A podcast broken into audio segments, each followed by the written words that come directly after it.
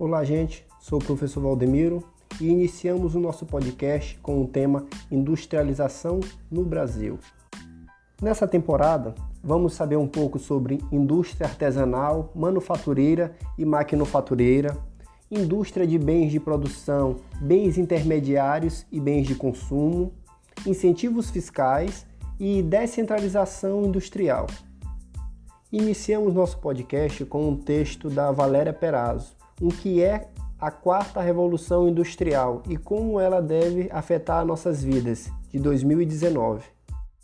Também chamada de 4.0, a revolução acontece após três processos históricos transformadores. A primeira marcou o ritmo da produção manual à mecanizada, entre 1760 e 1830.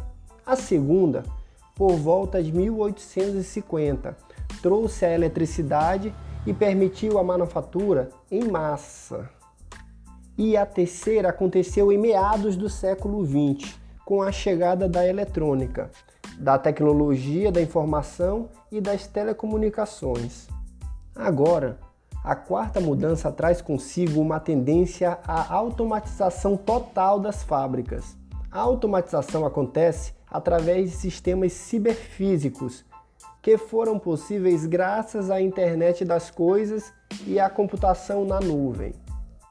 Agora, atenção para a pergunta que deve ser respondida lá no formulário. Do que o Brasil precisa para fazer parte dessa nova fase da produção industrial mundial? Voltando ao nosso tema, no dia a dia consumimos grande variedade de produtos, muitos deles industrializados. A indústria compreende a atividade humana responsável por transformar, por meio do trabalho, a matéria-prima em produtos acabados e semi-acabados para os seres humanos. Podemos citar como exemplos de produtos industrializados carros, aviões, celulares, televisão, geladeira, alimentos.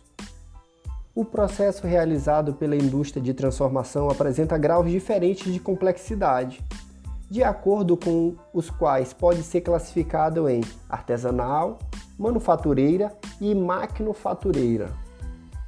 A indústria artesanal prevaleceu até meados do século XVII, porém ainda sobrevive. Sua principal característica está centrada na produção individual, ou seja, é realizada por uma única pessoa, o artesão, que desenvolve todas as fases, desde a coleta de matéria-prima até a produção e a comercialização do produto. Em muitas cidades brasileiras é possível encontrar diversos trabalhos realizados de forma artesanal.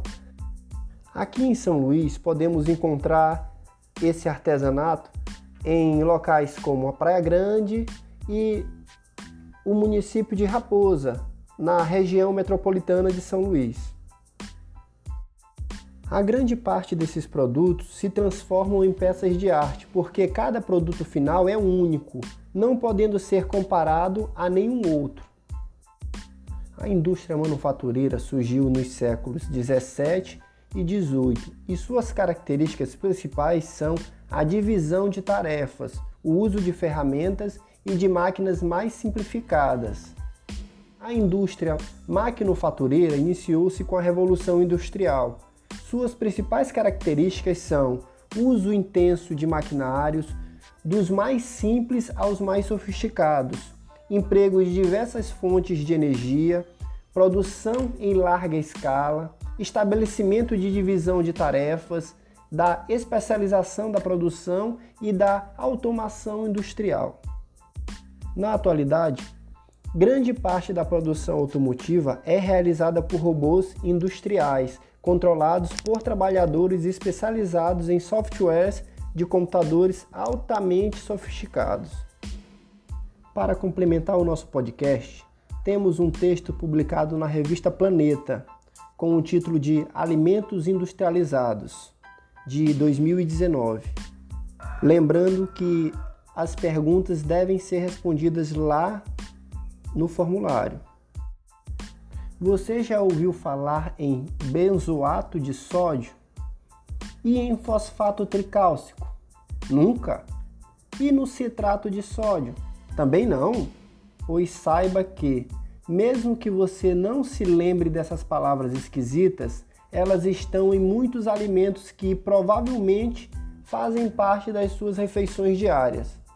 É que estamos falando de dezenas de ingredientes presentes nos alimentos industrializados e nos rótulos das embalagens, engrossando a sopa de letrinhas que, quando não passam despercebidas, podem até assustá-lo. A indústria de alimentos defende esses aditivos, utilizados em geral para aumentar a durabilidade do produto na prateleira, melhorar a aparência, como sabor, cor e odor, evitar reações provocadas pelo meio ambiente e por bactérias, conservando-as por mais tempo ou facilitar algumas etapas da produção industrial, ou seja, torná-los mais atrativos e práticos para o consumidor. Entre os mais usados destacam-se os corantes, utilizados em refrigerantes e doces para dar a cor dos sabores que imitam, por exemplo.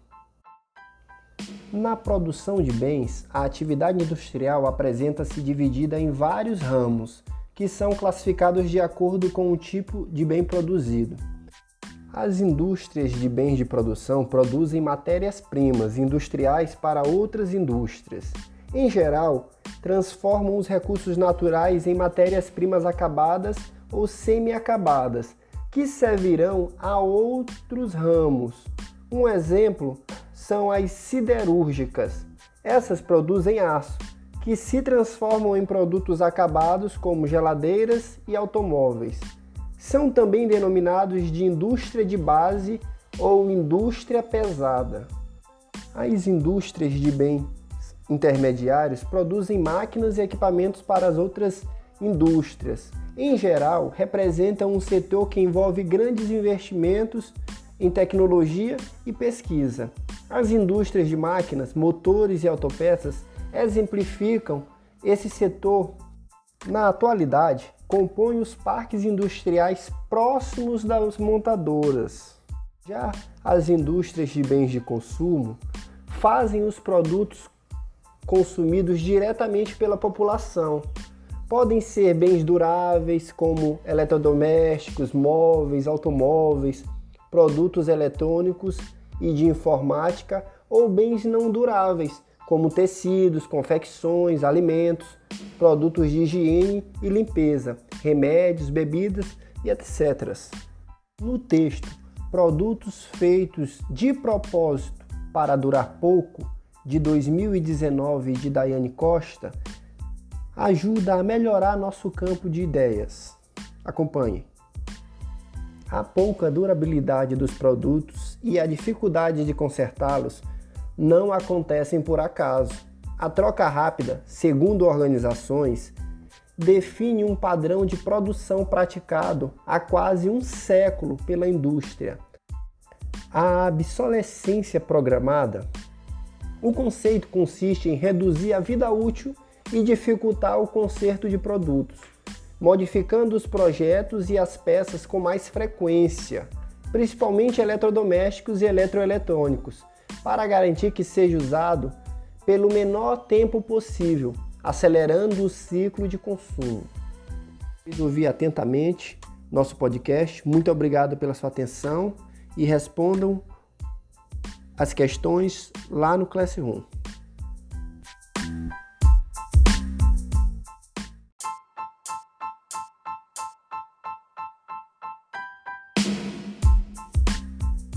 Olá, gente. Eu sou o professor Valdemiro Neto e iniciamos mais um podcast. E hoje trazemos o tema Atividade Industrial no Brasil. Na atualidade, a atividade industrial brasileira é responsável por empregar 15% da população ativa e se concentra principalmente nas regiões sudeste e sul do país.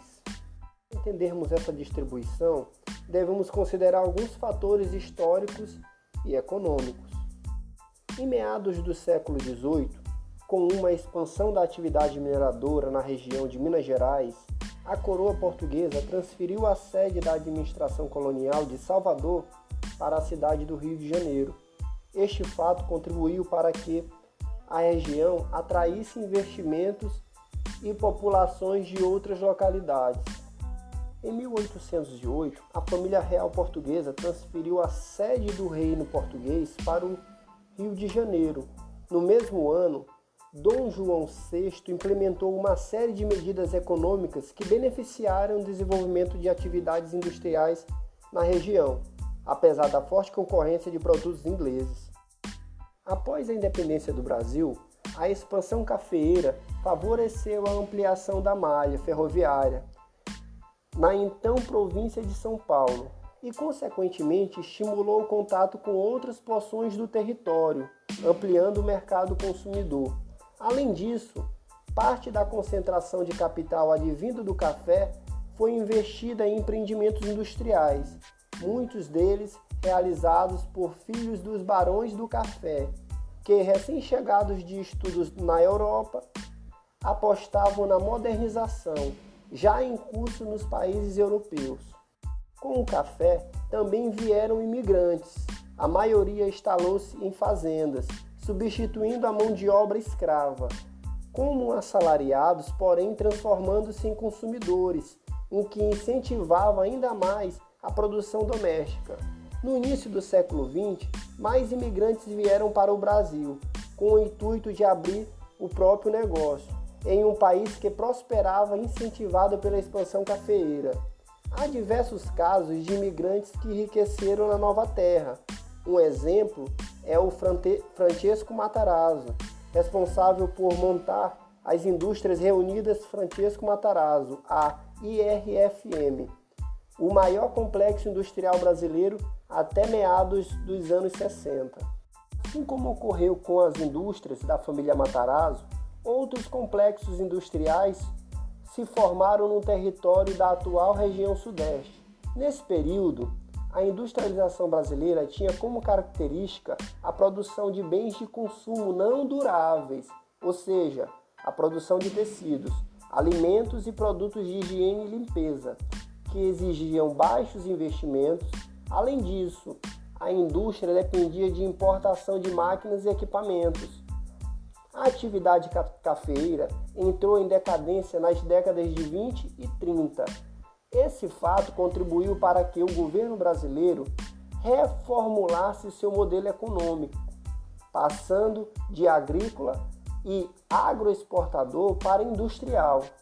Para que o Brasil se transformasse em um país industrial, porém, eram necessários grandes investimentos em indústria de base. Durante a Segunda Guerra Mundial, de 1939 a 1945, os países produtores que abasteciam o mercado mundial com bens destinados ao consumo da sociedade civil dirigiram seus recursos para a produção de armamento de guerra, causando grandes dificuldades aos comércios internacionais. Nesse período, o Brasil, governado pelo então presidente Getúlio Vargas, adotou o modelo de substituição de importações, ou seja, o que antes era importado deveria ser produzido no país. Getúlio Vargas iniciou esse processo e a característica marcante de seu governo foi o nacional desenvolvimentista. Nessa época, importantes indústrias nacionais como a Companhia Siderúrgica Nacional, a CSN, e a Companhia Vale do Rio Doce foram fundadas. Em segundo governo, após a Segunda Guerra Mundial, criou-se a Petrobras. A consolidação da indústria brasileira ocorreu durante o governo de Juscelino Kubitschek de Oliveira, de 1956 a 1960. Esse período caracterizou-se pela internacionalização da economia brasileira processo no qual o governo oferecia incentivos fiscais às empresas transnacionais e comprometia a melhor infraestrutura energética e de transportes para atraí-las. Durante o governo JK, foi criado o plano de metas que tinha como objetivo investir pesadamente em energia e transportes para garantir as condições ideais ao desenvolvimento da indústria de bens de consumo duráveis no país. As primeiras indústrias a virem para o Brasil foram as automobilísticas. Já em 1964, após a deposição do então presidente João Goulart, os militares assumiram o poder do Brasil, buscando conquistar o apoio da classe média. Eles desenvolveram uma política de crescimento econômico sustentada pela entrada de capitais estrangeiros no país, com o consequente endividamento externo, construção de grandes obras e entrada de empresas estrangeiras, as chamadas transnacionais. O então ministro do Planejamento, Delfim Neto, afiançava que era necessário fazer o bolo crescer para depois repartir. No entanto, não foi assim que aconteceu. O bolo cresceu, mas a classe trabalhadora não pôde comê-lo. Ou seja, houve o crescimento da produção industrial e agrícola no país, porém, os trabalhadores não se beneficiaram desse crescimento. À época, o Brasil conseguiu atingir o nono lugar na economia mundial. Entretanto, durante muitas décadas, seguiu sendo um dos países com os piores índices de distribuição de renda no mundo, assim como de desigualdade social. Nesse período, foram fundados núcleos de atração para empresas estrangeiras em outras regiões do país. Um exemplo foi a criação em 1967 da Superintendência de Desenvolvimento da Zona Franca de Manaus, a SUFRAMA. As empresas que quisessem fixar na Zona Franca de Manaus teriam terrenos disponíveis a custo zero e incentivos fiscais, ou seja, não precisariam pagar o imposto de circulação de mercadorias e serviços, nem o imposto sobre produtos industrializados, o IPI. O parque industrial dessa área absorveu a produção de motocicletas, produtos eletroeletrônicos, relógios e etc.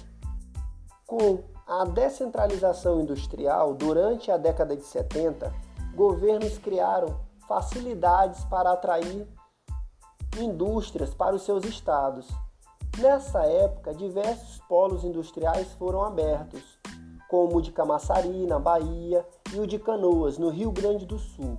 Na década de 80, o Brasil passou por sérios problemas econômicos, visto que havia contraído uma grande dívida externa no período da ditadura militar e necessitava pagar os juros dessa dívida. Muitas empresas faliram e houve demissões em massa. Em razão dessas dificuldades, a década de 80 ficou conhecida como a década perdida. Já no início do, dos anos de 1990, o governo do então presidente Fernando Collor promoveu a abertura econômica, facilitando ainda mais a entrada de capital estrangeiro no país. Após esse período, muitas montadoras de automóveis e empresas de telefonia e eletricidade instalaram-se no país, beneficiadas pela mão de obra barata, pelos incentivos fiscais e pelas facilidades obtidas na aquisição de empresas estatais brasileiras que foram privatizadas na década de 90.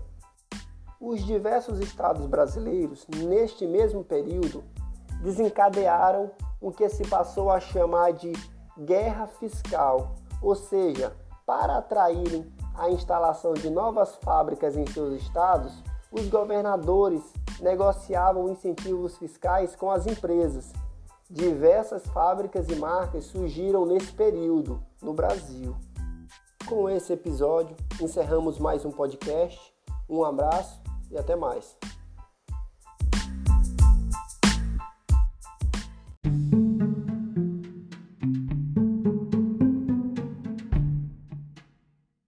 Olá, gente. Eu sou o professor Valdemiro Neto e nesse podcast a gente vai conhecer um pouco sobre as divisões regionais do Brasil. O Brasil abrange uma grande extensão territorial, pela qual se distribuem populações com diferentes características culturais, paisagens também distintas. Vamos estudar o país considerando as diversas regiões que fazem parte dele. Para que possamos compreender melhor esse olhar regional, vamos discutir o significado de região. A palavra região é derivada do verbo latino regere, que significa reger, governar ou administrar.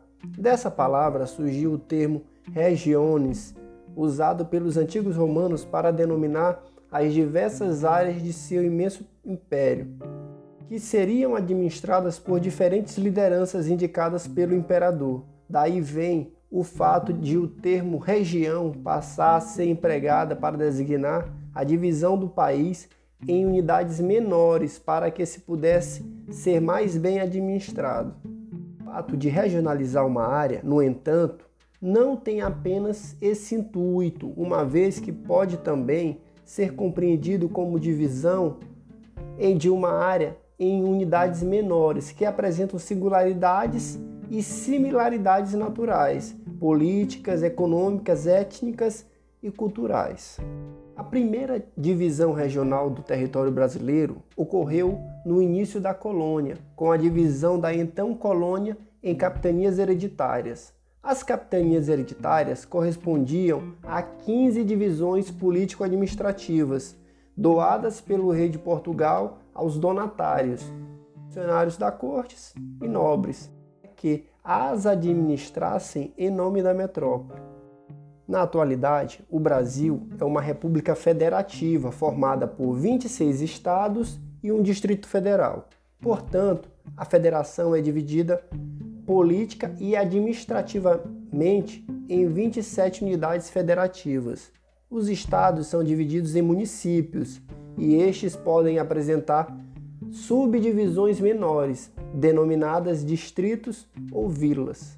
De acordo com o Instituto Brasileiro de Geografia e Estatística, o IBGE, as 27 unidades federativas agrupam-se em cinco macro-regiões político-administrativas. Nessa regionalização, os estados são agrupados de acordo com os aspectos naturais, sociais e econômicos, respeitando os limites políticos de, dos próprios estados, de modo que se favoreça o levantamento estatístico e se possibilite o planejamento de ações governamentais que atendam às necessidades de cada macro-região. Nas regiões geoeconômicas de Pedro Pinchas Geiger, tem como critério as relações econômicas entre diversas áreas do território nacional. Essa regionalização desconsidera os limites estaduais como demarcação regional. As regiões geoeconômicas correspondem a três grandes conjuntos: Amazônia, Nordeste e Centro-Sul. Alguns detalhes devem ser analisados com atenção, como o norte de Minas Gerais, compõe o conjunto regional do Nordeste, enquanto parte do Maranhão é agrupada ao conjunto representativo da Amazônia. Além dessas áreas, outras foram formadas de modo diferente nessa proposta. Algumas características de cada uma. A Amazônia, de modo geral, essa região apresenta como característica mais marcante a floresta amazônica. Corresponde a uma área de reduzida ocupação humana, embora os processos de povoamento tenham se mostrado bastante intensos. Economicamente, é caracterizada por grande projeto agropecuário e mineradores. É nessa região que se encontram as principais fontes de recursos naturais brasileiros. Nessa regionalização, o Nordeste corresponde à região pioneira das colonizações do território brasileiro tendo sido explorada desde as primeiras décadas do século XVI. Apresenta grandes contrastes sociais e naturais, sobretudo comparado aos setores do litoral e do interior.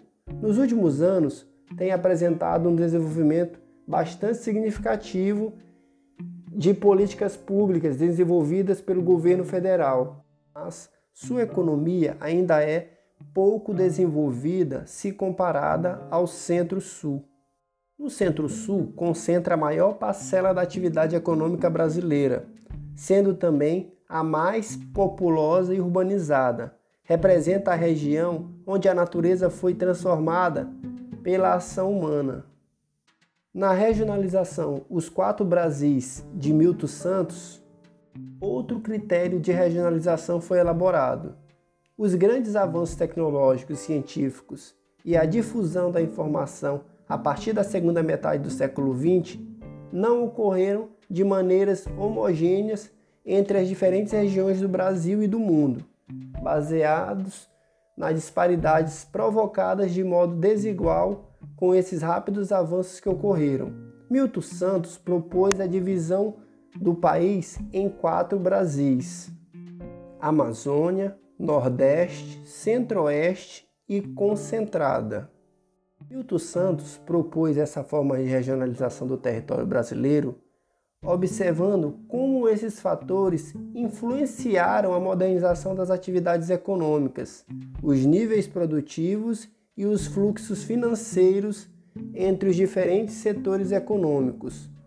Com esses critérios avaliativos, verificou-se que na Amazônia havia poucos recursos tecnológicos constituídos, raras áreas destinadas à agricultura mecanizada e outras atividades mais modernas. No Nordeste, havia modesta circulação de pessoas, produtos, informações e dinheiro. As atividades econômicas modernas e o uso de recursos tecnológicos avançados restringiam-se a determinadas áreas da região. O Centro-Oeste apresentava características da modernização, em particular com a agricultura mecanizada e a produção de mercadorias agrícolas destinadas à exportação. A concentrada caracterizava-se por um complexo sistema de relações decorrente do acelerado processo de urbanização e dos elevados níveis de consumo.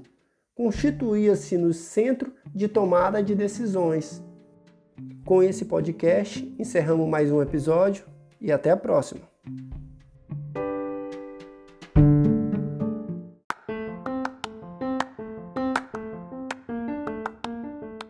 Olá, gente. Eu sou o professor Valdemiro e nesse podcast iremos falar um pouco sobre as regionalizações segundo os domínios morfoclimáticos. Considerando-se os aspectos morfoclimáticos, isto é, a relação de similaridade entre as unidades de relevo e clima, a proposta de regionalização do Brasil, desenvolvida pelo geógrafo Aziz Absaber em 1969, dividiu o Brasil nos seguintes domínios morfoclimáticos: Amazônia, do Cerrado, da Caatinga, dos mares, de morros, das araucárias, das pradarias e das faixas de transição. Só lembrando que o IBGE começou a funcionar em 1936 com o objetivo de organizar e padronizar as informações estatísticas do Brasil. Do ponto de vista geográfico e cartográfico, a partir de sua criação, organizou-se uma moderna fase censitária no país. Os censos demográficos ou os levantamentos sobre a população passaram a ser realizados de 10 em 10 anos. Além disso, a abrangência temática dos questionários aplicados à população foi ampliada, com a introdução de questões de interesse econômico e social tais como mão de obra, emprego, desemprego, rendimento, fecundidade, migrações internas, entre outros. O IBGE é composto de quatro diretorias: a executiva, de pesquisas, de geociências e de informática, de um centro de documentação e disseminação de informações e da Escola Nacional de Ciências e Estatística, o ENSE. Esses departamentos têm funções específicas e estão localizadas no município do Rio de Janeiro. Foi o IBGE quem propôs a divisão regional para o Brasil em cinco macro-regiões: Norte, Nordeste, Sul, Sudeste e Centro-Oeste essa divisão regional se baseia em aspectos econômicos e naturais. Muito obrigado pela atenção e até a próxima.